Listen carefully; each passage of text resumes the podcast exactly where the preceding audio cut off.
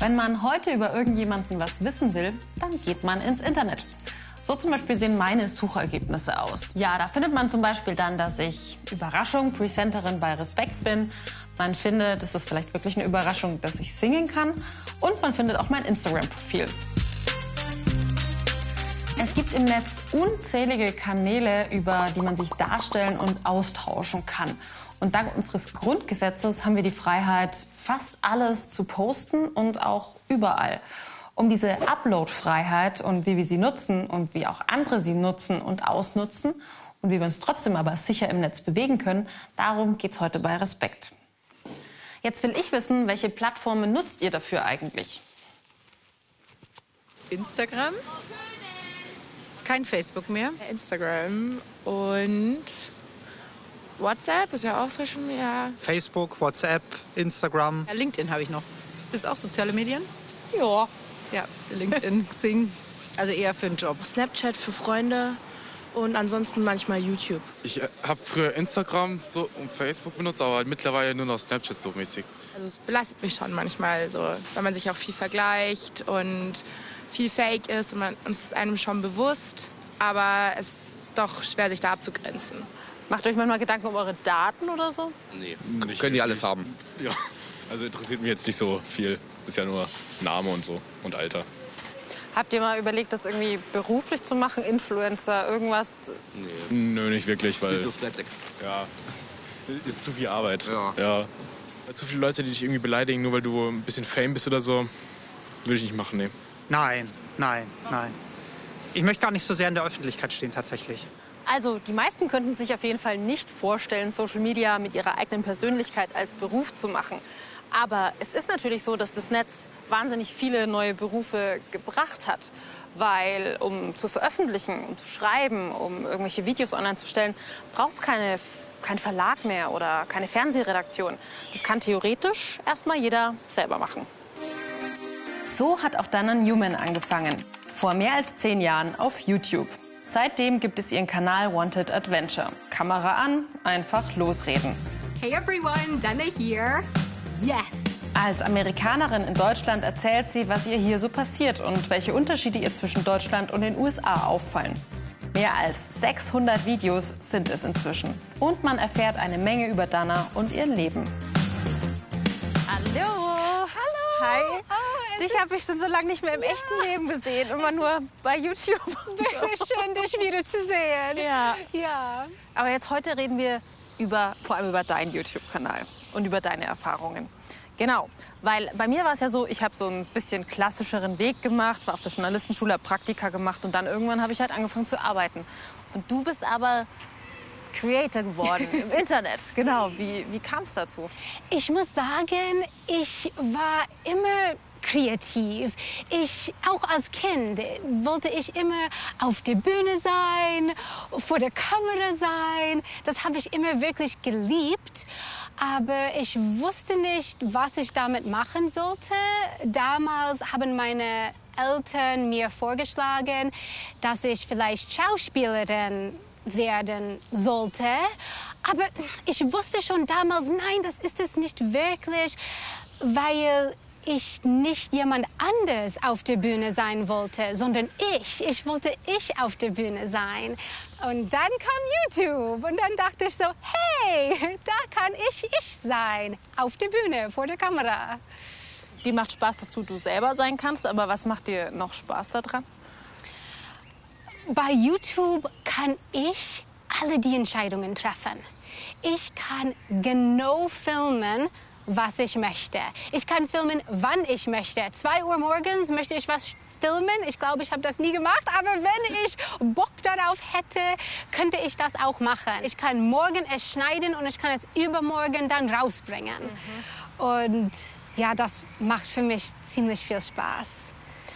Du hast ja, also du machst es jetzt schon wahnsinnig lang. Was waren denn vielleicht so Sachen, so, so Dinge, die dir passiert sind, die du irgendwie bereut hast oder Dinge, aus denen du gelernt hast? Irgendwas, was dir vielleicht peinlich war?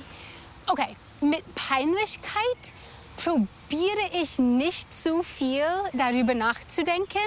Also am Anfang, wenn ich meine alten Videos anschaue, ja, manchmal fühle ich cringe ein bisschen so, like, oh mein Gott, wieso habe ich das gemacht? Oder aber es ist alles ein Teil des Prozesses. Also wenn ich meine alten Videos anschaue und ein bisschen drüber lachen, dann ist das immer mit Liebe, immer voll mit Liebe und so Respekt.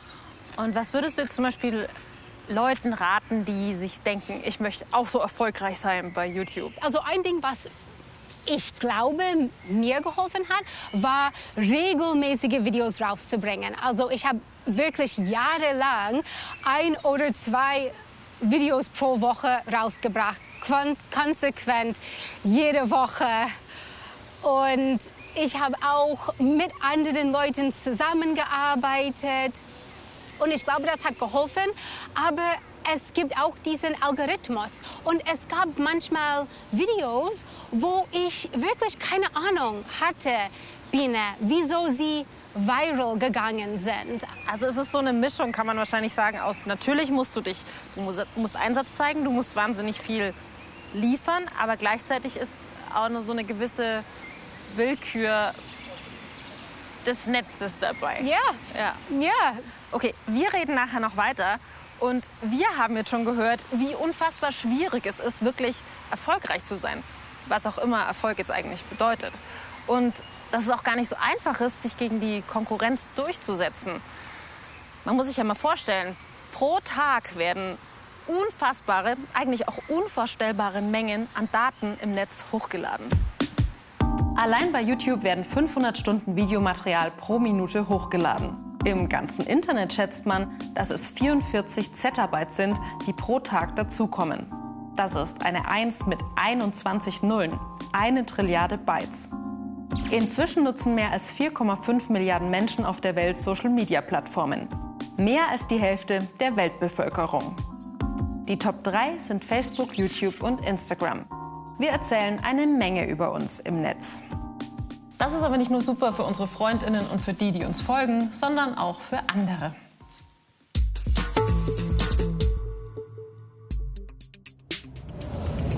Ob beim Online-Shopping oder mit Kundenkarte im Kaufhaus, ob in den sozialen Netzwerken oder beim Arztbesuch.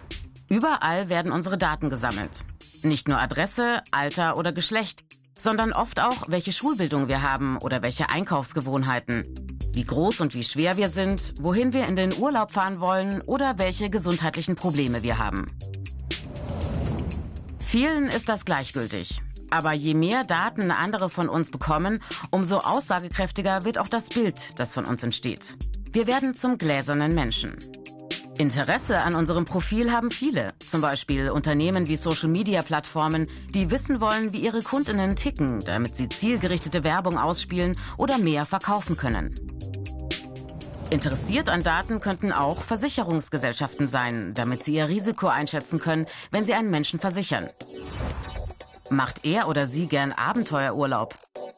Nach welchen Krankheiten suchen Sie im Internet? Rauchen Sie?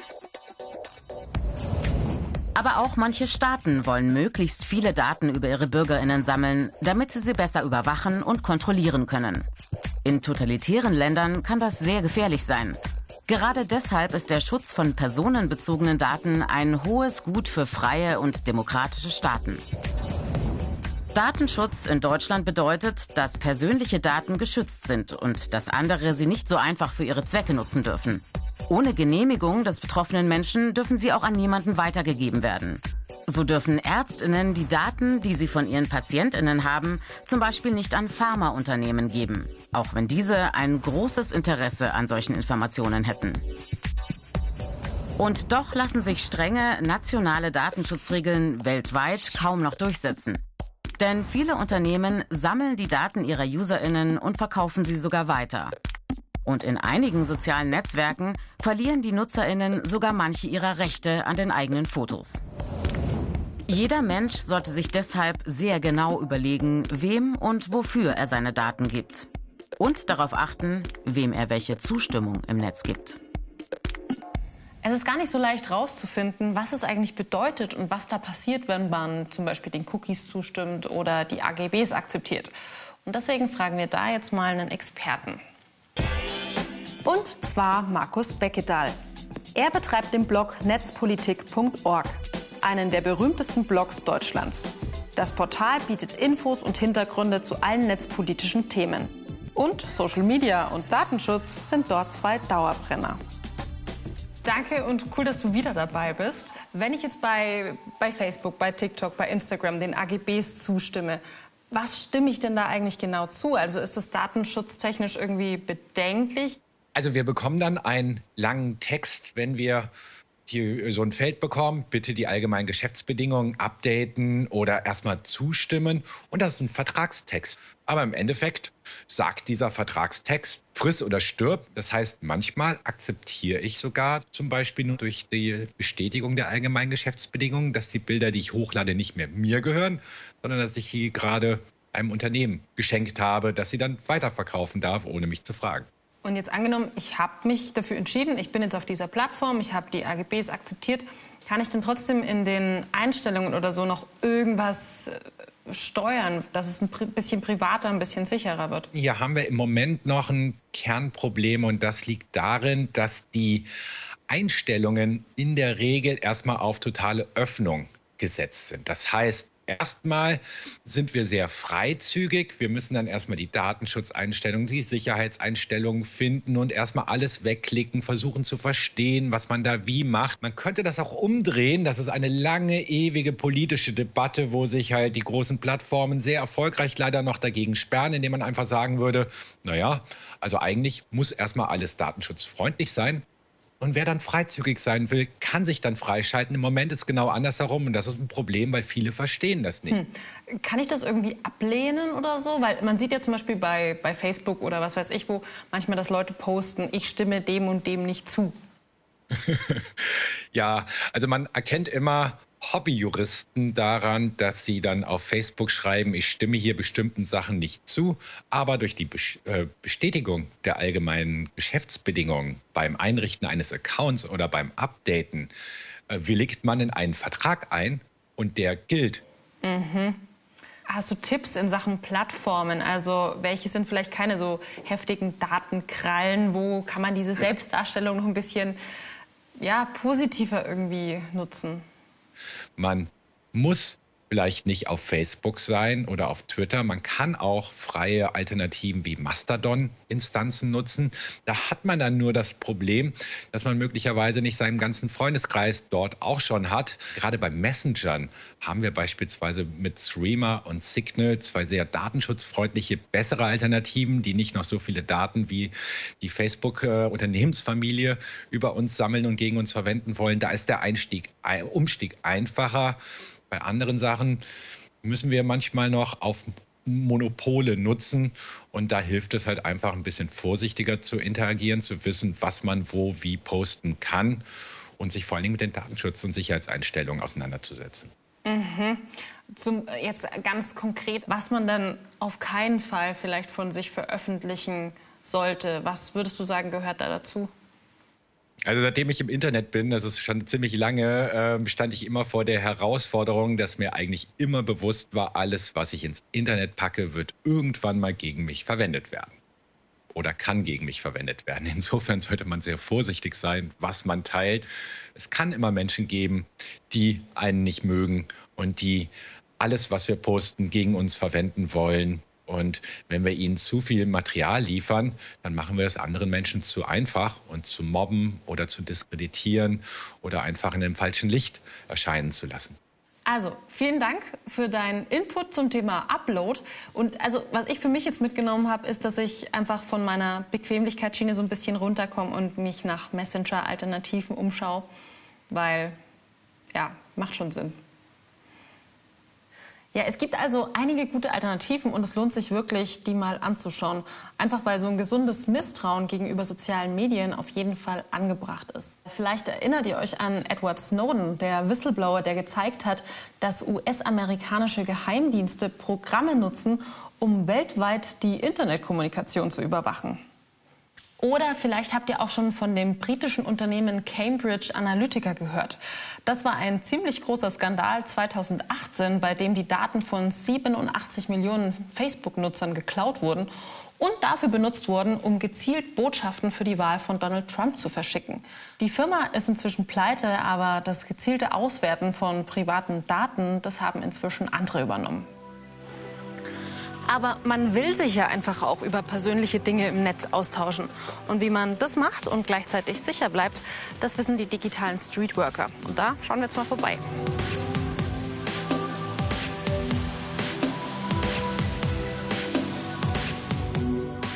Ja. Hallo. Ich bin die Sabine. Ich bin der Eike. Und ich freue mich, dass ich euch gefunden habe, weil ich muss sagen, ich, ich kannte euch vorher gar nicht. Ne? Und ich kann mir vorstellen, dass ich da nicht die Einzige bin, denen, der so geht.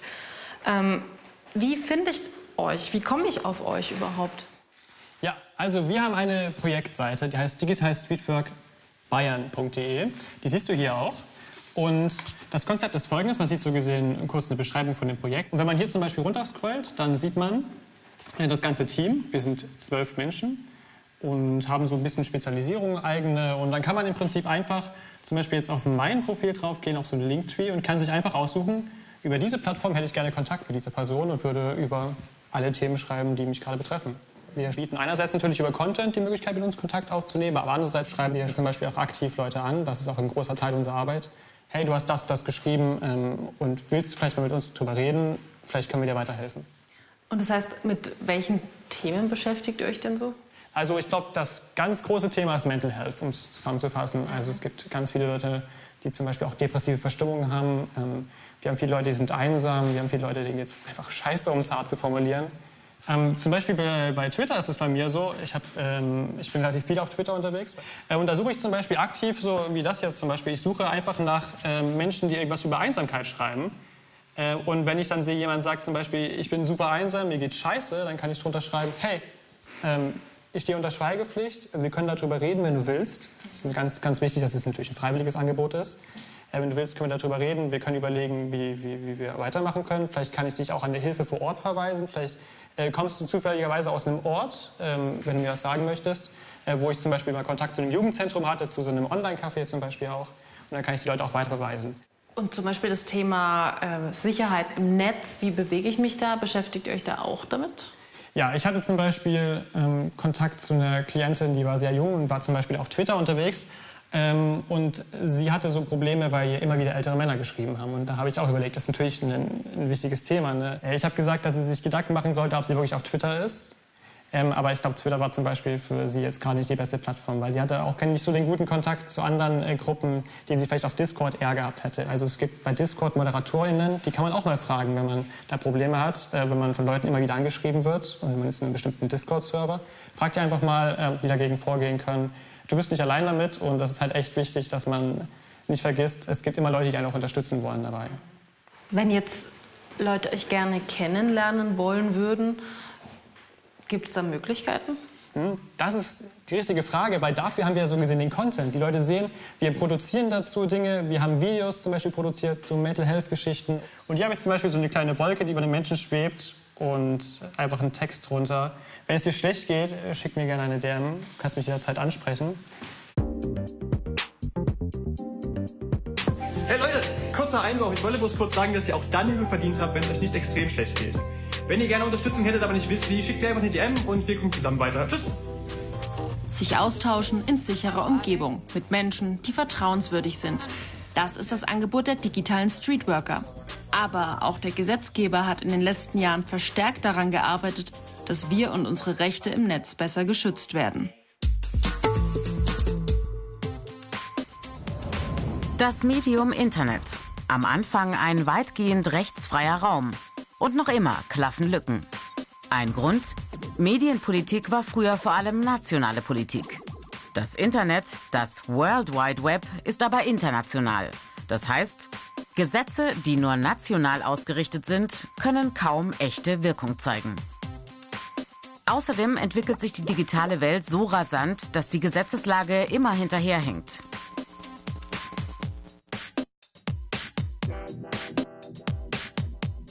Ein großer Sprung nach vorn im April 2022.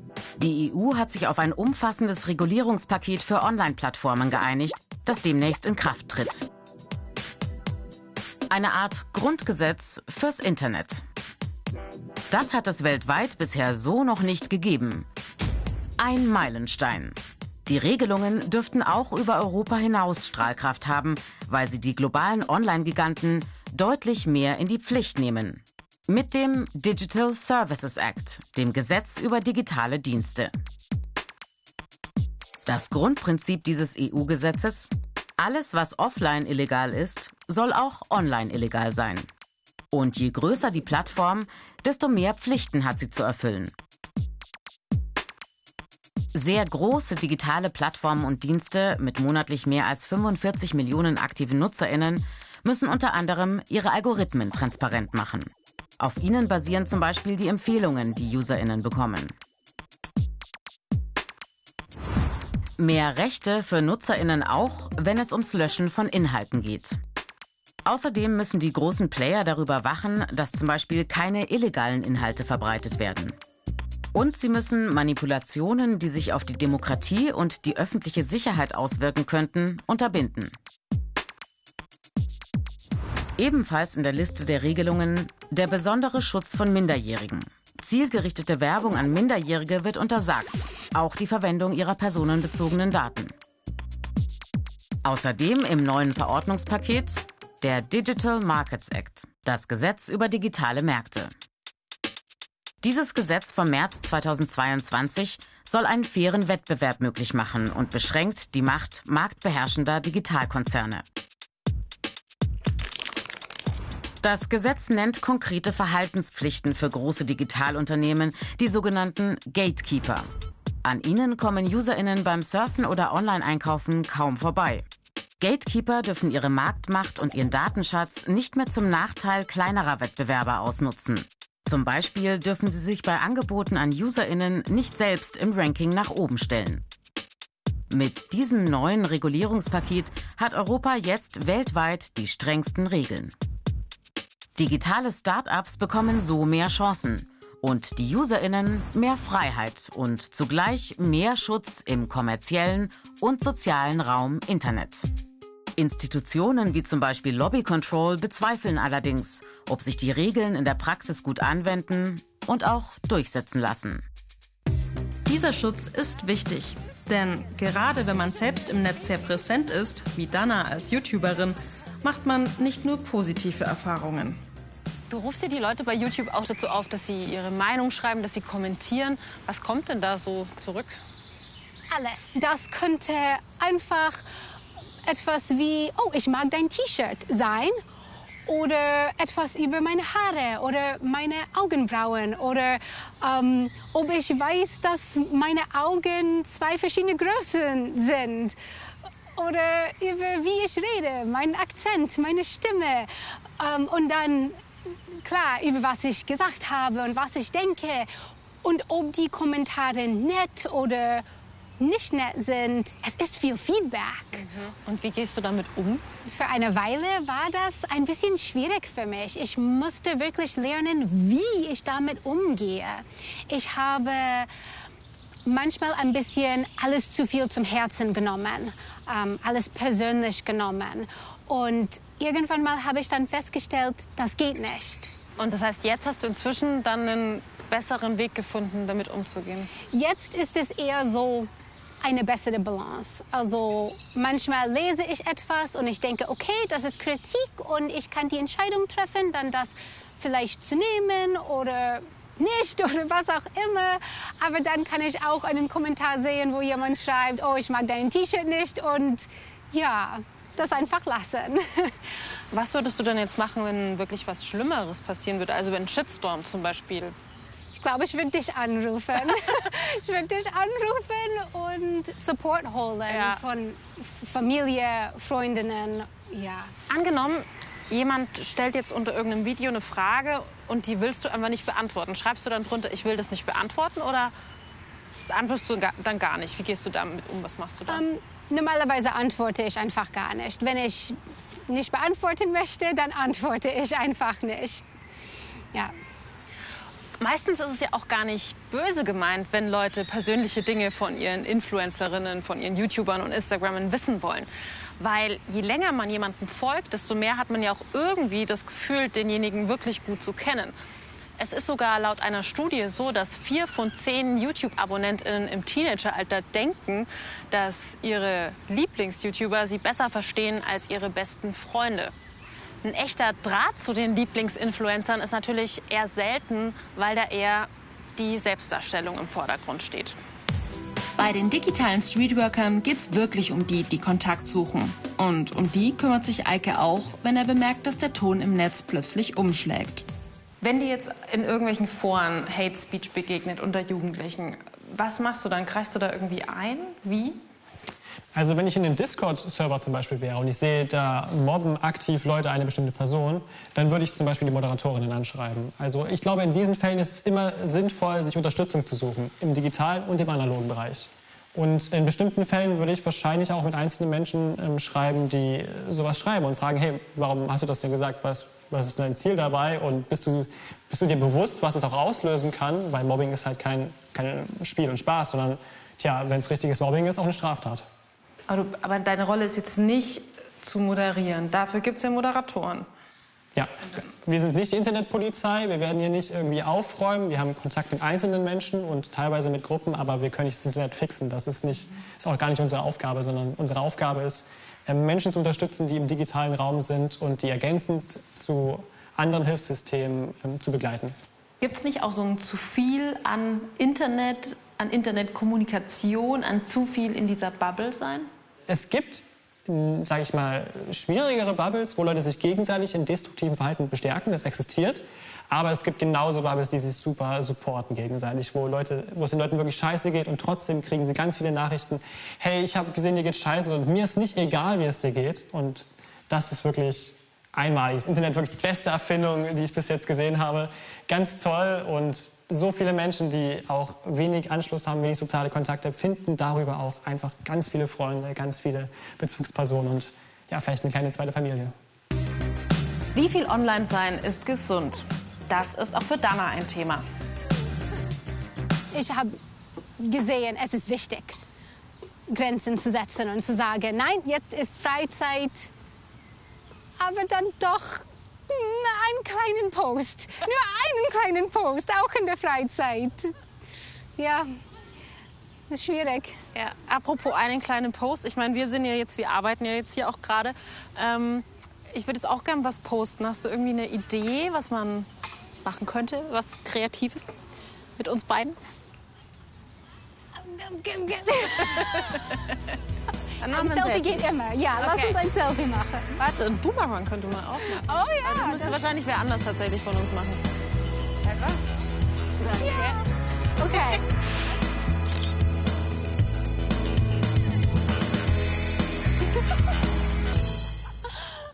Upload und Download. Wir haben also die Freiheit, uns auszutauschen, die Freiheit, uns zu informieren. Und wenn man da so ein bisschen aufmerksam ist und sich nicht irgendwie manipulieren lässt oder auf irgendwelche Fallen reinfällt, dann ist das Internet einfach nicht nur eine Chance für unsere Demokratie, sondern einfach ein riesengroßer Raum mit wahnsinnig vielen Möglichkeiten.